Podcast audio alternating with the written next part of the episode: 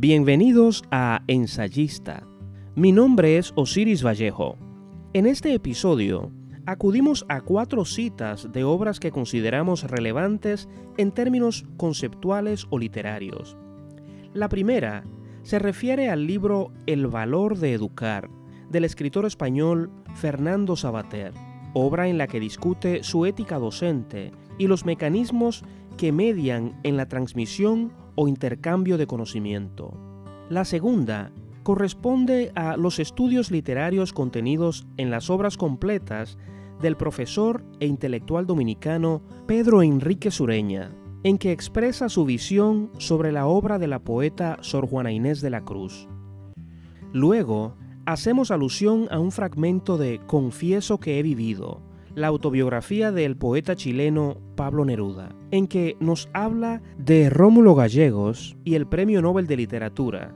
Finalmente, citamos al intelectual alemán Friedrich Nietzsche, que en su obra Humano, demasiado humano, toca el tema del artista, su experiencia y la relación de ésta con su capacidad creadora.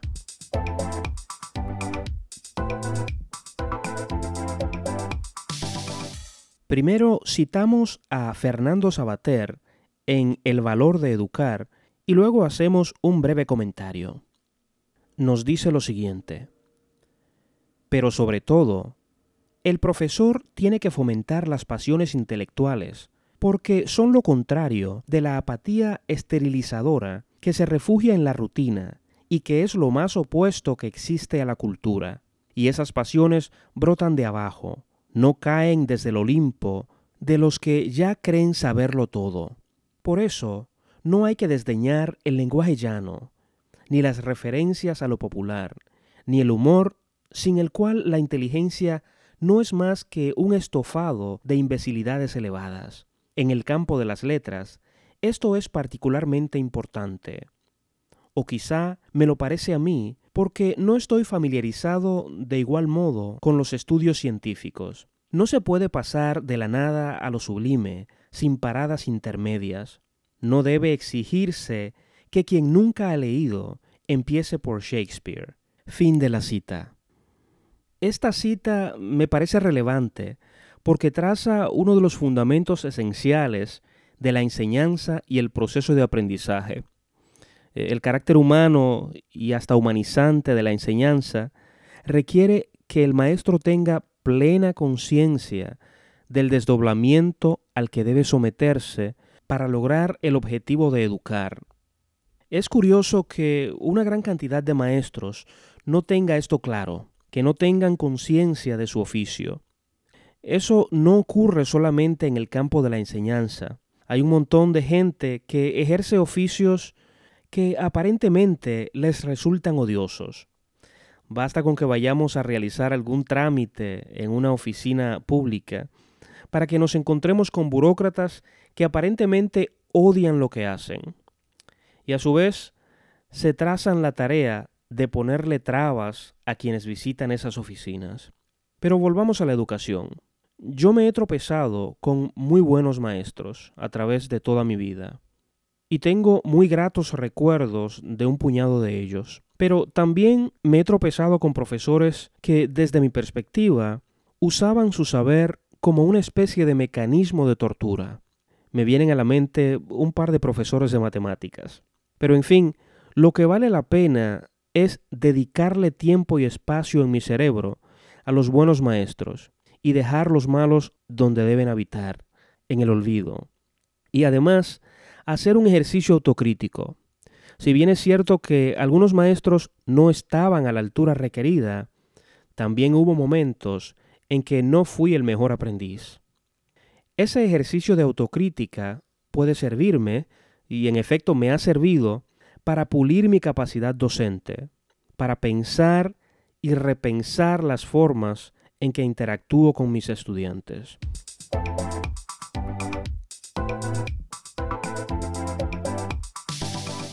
A propósito de buenos maestros, voy a citar a Pedro Enrique Sureña, maestro de maestros, que hace alusión a la obra de la poeta Sor Juana Inés de la Cruz. La primera vez que tuve contacto con la obra de Sor Juana Inés de la Cruz fue entre 1989 y 1990, mientras cursaba el tercero y cuarto de bachillerato.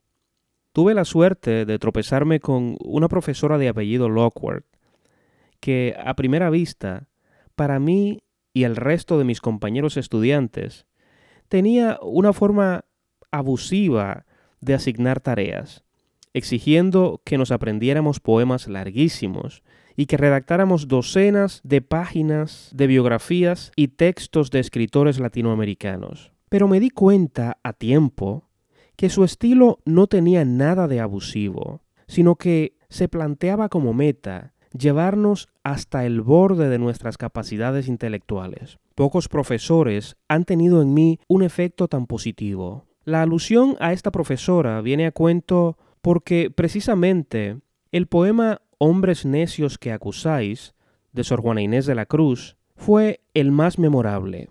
Tuve que aprendérmelo de memoria en 1990. Todavía puedo repetirlo de principio a fin.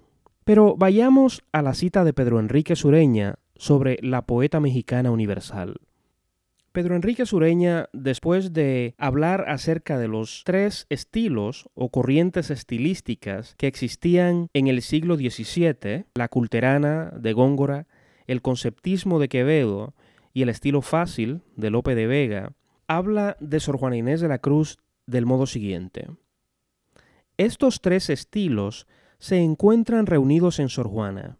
Aún más, puede asegurarse que el que menos se da en ella es el culterano. Sor Juana era ante todo intelectual. La facultad predominante en ella no era la facultad de creación poética, sino la inteligencia como razón, como facultad de entender y juzgar. De modo que, naturalmente, tendía al sistema que trabaja o quiere trabajar con ideas antes que el estilo que trabaja las imágenes. Tendencia espontánea en el poeta que es, ante todas las cosas, poeta. Una defensa como la que hace Sor Juana de la mujer resultaba extraordinaria en la época de Carlos II y ha conservado su actualidad. Creo que Juana Inés no entró al claustro propiamente por motivos religiosos, no quiero decir que entró al claustro sin fe, cosa inconcebible en el México colonial del siglo XVII, sino que no entró en él por vocación claustral. Su motivo esencial fue el deseo de tranquilidad y de estudio.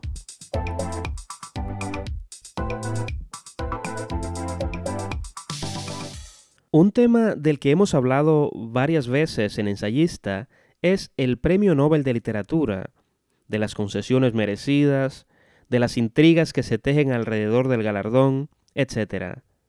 Y hablando de intrigas, este es un párrafo de Confieso que he vivido, la autobiografía de Pablo Neruda, en que nos habla de Rómulo Gallegos y del premio Nobel que este último nunca obtuvo. Dice Neruda, La verdad es que todo escritor de este planeta llamado Tierra quiere alcanzar alguna vez el premio Nobel, incluso los que no lo dicen y también los que lo niegan. En América Latina, especialmente, los países tienen sus candidatos, planifican sus campañas, diseñan su estrategia. Esta ha perdido a algunos que merecieron recibirlo. Tal es el caso de Rómulo Gallegos.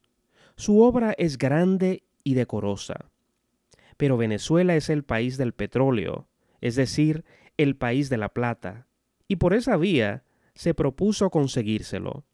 Designó un embajador en Suecia que se fijó como suprema meta la obtención del premio para gallegos. Prodigaba las invitaciones a comer, publicaba las obras de los académicos suecos en español en imprentas del propio Estocolmo, todo lo cual ha debido parecer excesivo a los susceptibles y reservados académicos. Nunca se enteró Rómulo Gallegos de que la inmoderada eficacia de un embajador venezolano fue, tal vez, la circunstancia que lo privó de recibir un título literario que tanto merecía.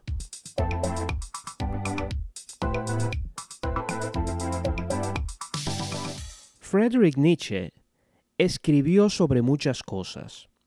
el universo poblado de aforismos que construyó toca casi todos los temas posibles.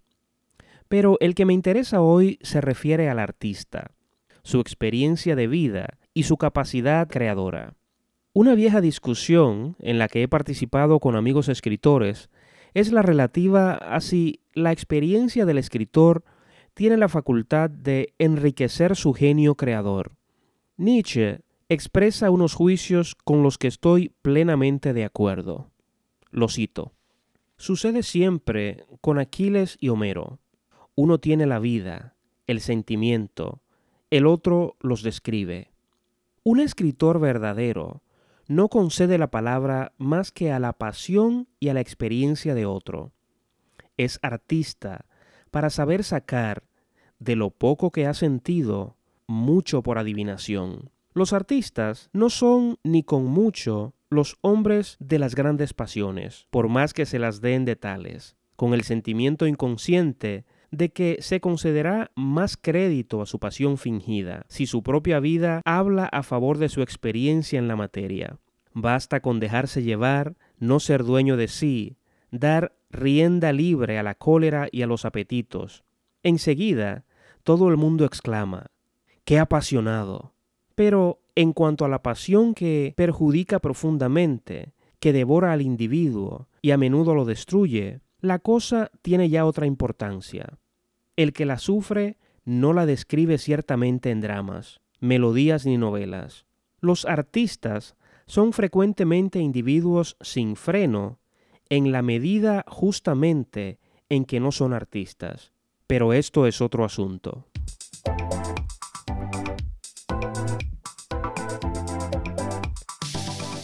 Hemos llegado al final del programa de hoy. Gracias por escucharnos.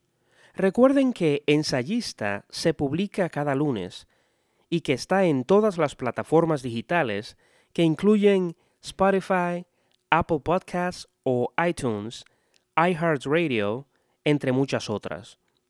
No olviden suscribirse y compartir el programa con sus amigos. Para comunicarse con nosotros por correo electrónico y mensaje de voz, pueden visitar el portal ensayista.com.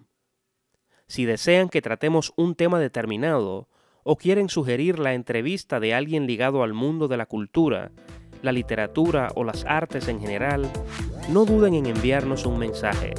Hasta la próxima.